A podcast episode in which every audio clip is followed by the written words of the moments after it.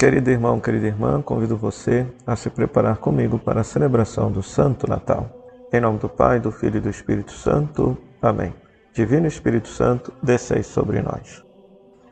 Leia na sua Bíblia, primeira carta de João, capítulo 1, versículo 1 a 4. Primeira carta de João, capítulo 1, versículo 1 a 4. Após ler esse texto, escute essa meditação.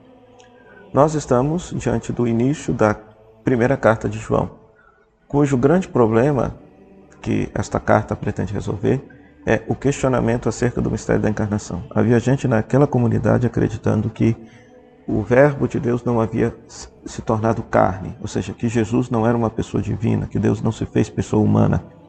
Né? E olha só que bonito o que, é que esse texto diz: o que nós vimos, ouvimos e tocamos do Verbo da vida nós lhes damos testemunho. Ou seja, ou seja, quem está escrevendo a carta está afirmando: olha, nós tocamos, vimos e escutamos, experimentamos o Verbo de Deus, o próprio Deus que se fez carne e habitou entre nós. E esse é o nosso testemunho. Na realidade, esse é o testemunho de todo cristão. Né? O testemunho de todo cristão.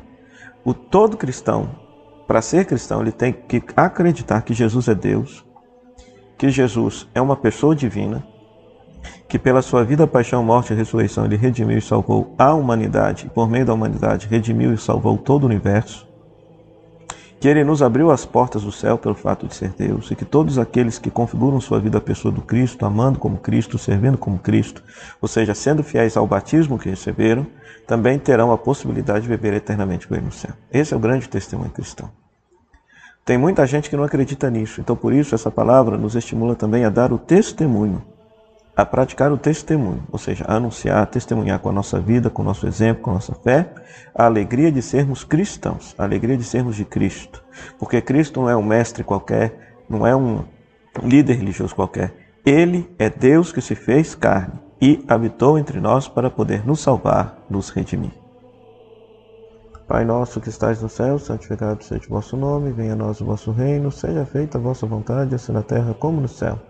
O pão nosso de cada dia nos dai hoje, perdoai as nossas ofensas, assim como nós perdoamos a quem nos tem ofendido, e não nos deixeis cair em tentação, mas livrai-nos do mal. Amém. O Senhor esteja convosco, Ele está no meio de nós, que a bênção de Deus Todo-Poderoso, Ele que é Pai, Filho e Espírito Santo, desça sobre vocês sobre sua família e permaneça para sempre. Amém.